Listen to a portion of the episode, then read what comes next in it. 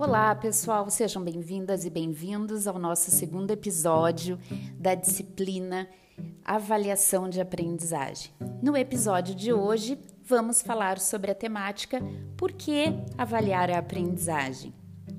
Devemos compreender o processo de ensino e aprendizagem e como ele deve ser avaliado. Sabemos que a aprendizagem ela é um processo e a avaliação ela precisa ser pensada em consonância com isso. Portanto, vamos refletir sobre o estudo das tendências pedagógicas contemporâneas, focando na pedagogia progressista e analisando como ela se articula com a estrutura e o funcionamento da educação brasileira atualmente.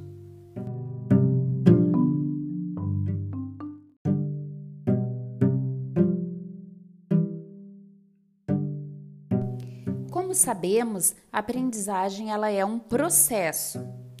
Desde que nascemos, estamos em constante aprendizado, desenvolvendo-se em vários aspectos, como no intelectual, no físico e também no social. O conhecimento escolar é apenas um dentre os muitos que recebemos ao longo de nossas vidas. Ao professor Dar aula exige um exercício de consciência constante, questionando-se como e por que propor determinados temas e abordagens aos alunos. Essas reflexões do professor são de suma importância para o sucesso dos educadores e também dos educandos.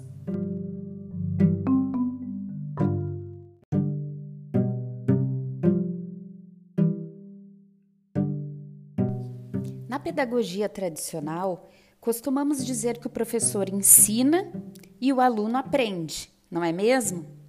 Pois bem, em uma afirmação como essa, temos uma concepção tradicional do papel do professor e também do papel do aluno. Nessa concepção, duas posturas pedagógicas distintas podem ser identificadas: a empirista e a inatista. Na concepção tradicional empirista, o professor é considerado o detentor do conhecimento, cabendo exclusivamente a ele transmitir esse conhecimento. Nesse cenário, o aluno, por sua vez, é visto como um receptor de informações. Já na concepção inatista, o professor é considerado um profissional que lida com aquilo que o aluno possui. Por exemplo, com uma herança hereditária, sendo o próprio aluno o responsável por descobrir caminhos de acordo com aquilo que lhe é natural. As posturas empiristas e inatistas, elas são consideradas parte da concepção tradicional de ensino. Cada uma delas enfatiza o papel do professor ou do aluno com modelos padronizados, Dessa forma, a grande crítica que se faz sobre essas concepções é de que elas acabam sendo excludentes, visto que a maioria das pessoas não se encaixam em padrões já pré-estabelecidos.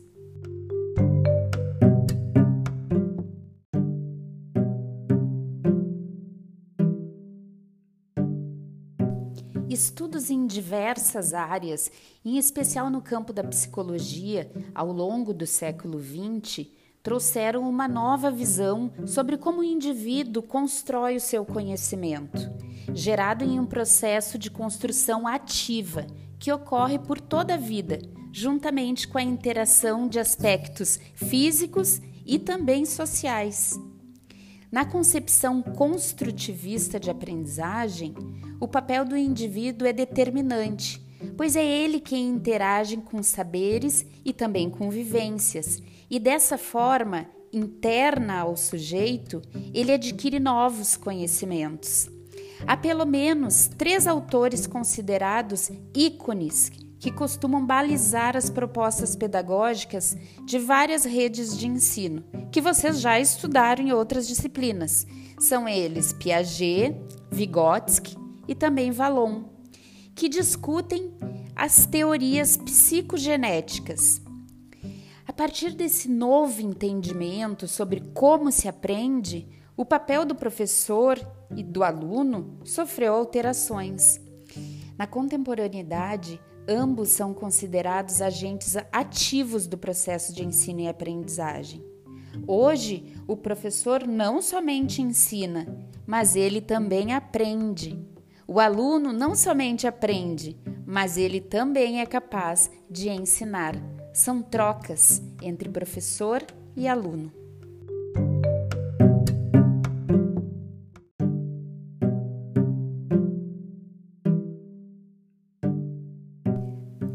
Nos debruçamos sobre o entendimento da concepção construtivista de escola, entendemos que o papel do professor e do aluno, ele vem acompanhado de uma nova maneira de compreender como se aprende. Necessariamente, a maneira de avaliar também sofre rupturas, constituindo um novo foco que devemos adotar.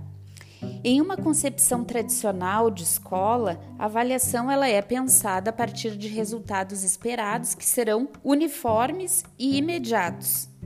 Por outro lado, na concepção construtivista, isso não ocorre, porque cada indivíduo tem o seu modo de ver, de agir, seu tempo para superar dificuldades e também para construir conhecimentos. Na proposta construtivista, busca-se um aprendizado efetivo e adequado a diferentes necessidades da turma, pois o conhecimento ele se constrói frequentemente por caminhos diferentes daquele que o ensino supõe. Avaliar a partir dessa concepção significa abrir mão de modelos e mergulhar em situações diversas. Nessa dinâmica, o professor é convidado a aprender o tempo todo bem como desenvolver estratégias que auxiliem os alunos a avançarem em seus conhecimentos. A fim de melhor entender como isso se articula com a nossa pergunta norteadora desta unidade, por que avaliar a aprendizagem? Partimos do pressuposto de que o conhecimento ele é um processo, ele é processual. E a avaliação, ela também precisa ser repensada para que a forma de medir a aprendizagem seja útil tanto ao professor quanto ao aluno.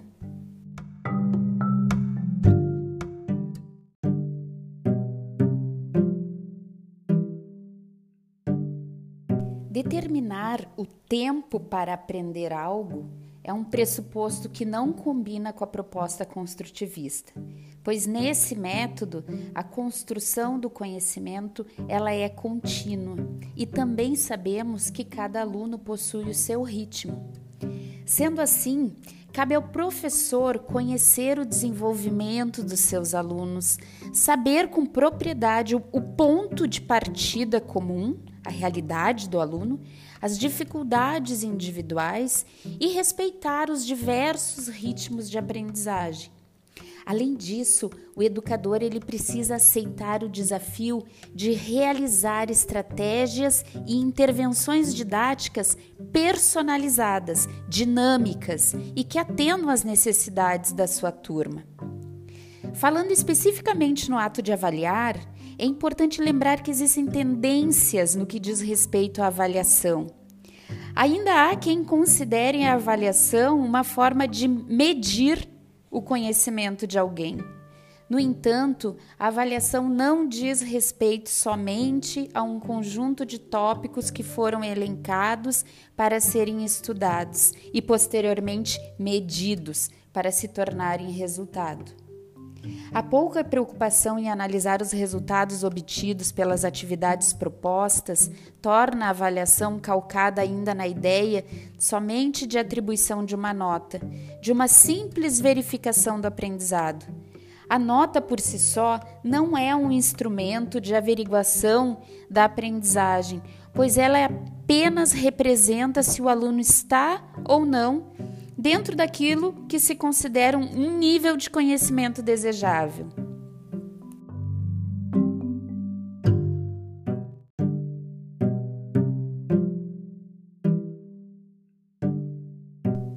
Quando a concepção de avaliação se restringe à função somente classificatória, reduzimos sua potencialidade e finalidade. Há inclusive o sério risco da avaliação se tornar uma ferramenta de controle e de adaptação de condutas, sejam elas educacionais ou sociais. Isso gera uma visão deturpada em que provas surpresas passam a ganhar centralidade, sendo a construção do conhecimento deixada em um segundo plano. Para que encaremos a avaliação como um processo, é necessário compreender suas outras finalidades, como diagnosticar, retroinformar e favorecer o desenvolvimento individual. A definição da avaliação está diretamente relacionada ao modelo de escola que desejamos construir. Se essa dinâmica produz resultados negativos e, portanto, excludentes, a escola que estamos construindo, ela é também excludente. Mas se pretendemos tornar o ambiente escolar um espaço democrático, é preciso garantir igualdade de oportunidades, pois só assim ela será uma escola inclusiva.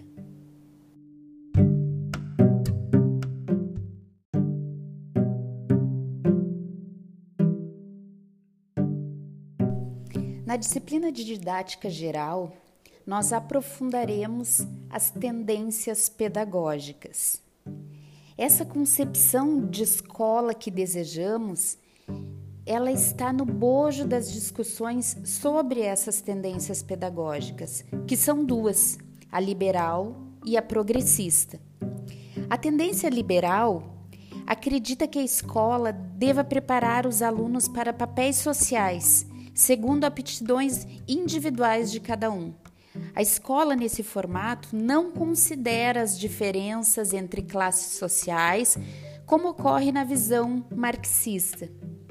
Já a tendência progressista, a realidade social ela é pensada de forma crítica, cabendo à escola possibilitar a compreensão da realidade Nesse caso, o ambiente escolar ele assume um papel pedagógico e ao mesmo tempo político, comprometido com a transformação da realidade social.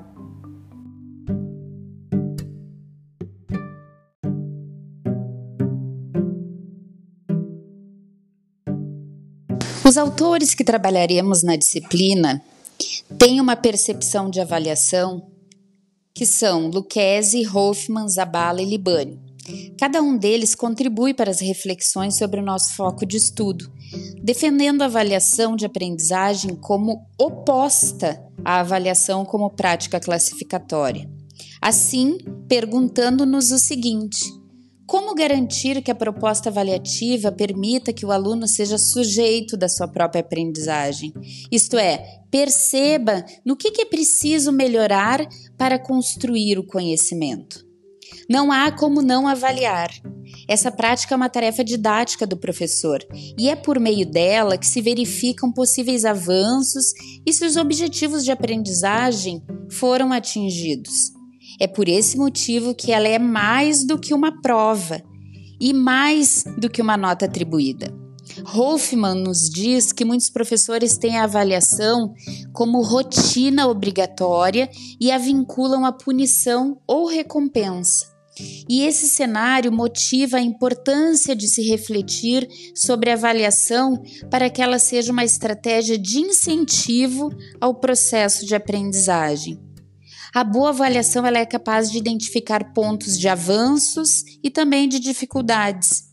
Infelizmente, muitas vezes essa prática ainda é utilizada de forma equivocada quando ela é usada para selecionar os melhores em relação à sua capacidade para seguir uma carreira universitária ou para obter qualquer outro título de prestígio reconhecido. Jussara Hoffman apresenta uma proposta de avaliação que se opõe ao paradigma classificatório e setencial a avaliação que ela propõe é a avaliação mediadora.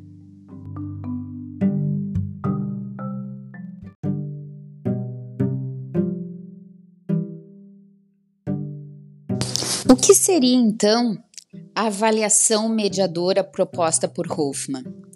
A avaliação mediadora é uma proposta de reorganização do saber, tratando-se de uma prática marcada por movimento, com uma intenção provocativa que organiza a pauta de trabalho do professor e do aluno de forma combinada.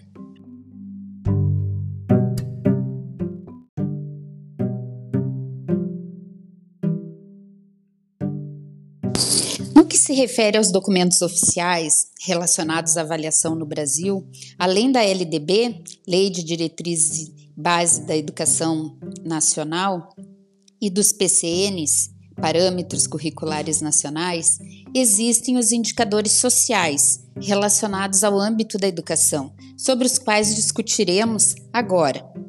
O sistema brasileiro de educação ele é considerado político, institucional e descentralizado, o que significa dizer que os municípios e os estados eles têm ampla autonomia sobre as propostas político-pedagógicas no interior de suas escolas.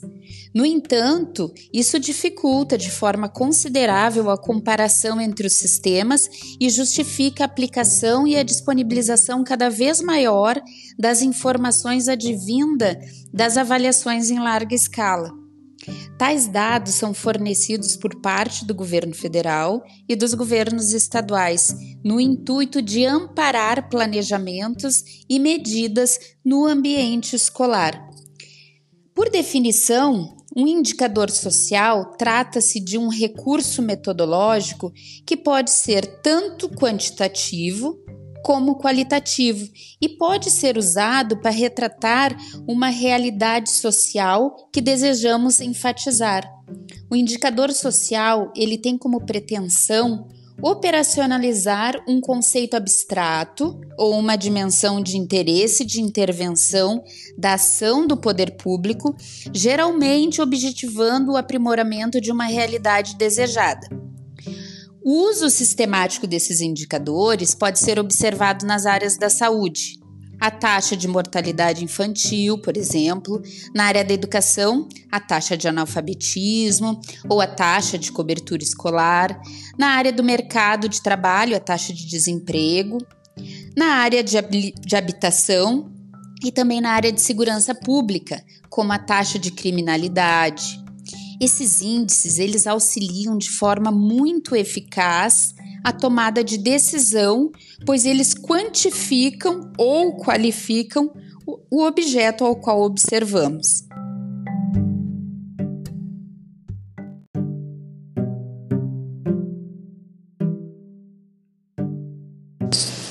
Quando falamos em indicadores sociais, eles podem ser classificados quanto à objetividade dos resultados e se subdividem em indicadores objetivos, indicadores subjetivos, produtos, insumos e também processos.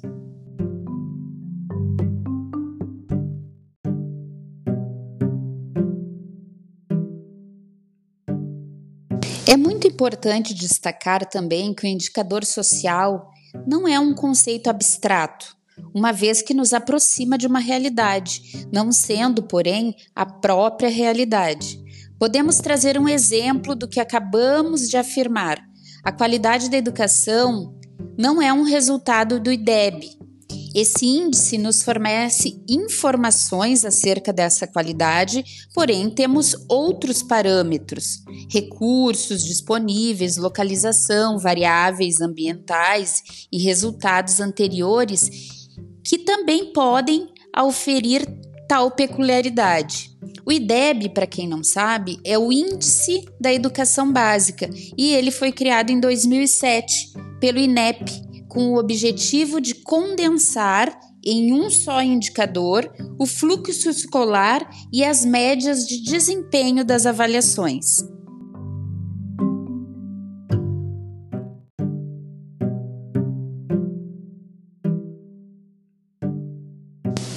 Podemos classificar a avaliação pelos seguintes fatores: os propósitos, o momento da avaliação ou referencial de análise. Talvez até agora você ainda não tenha uma resposta para a pergunta por que avaliar a aprendizagem. Talvez você já possua um repertório com várias referências que ressaltam a relevância de se planejar e se definir com clareza os objetivos da avaliação de aprendizagem. Com isso, é possível proporcionar ao aluno o desenvolvimento de sua criticidade,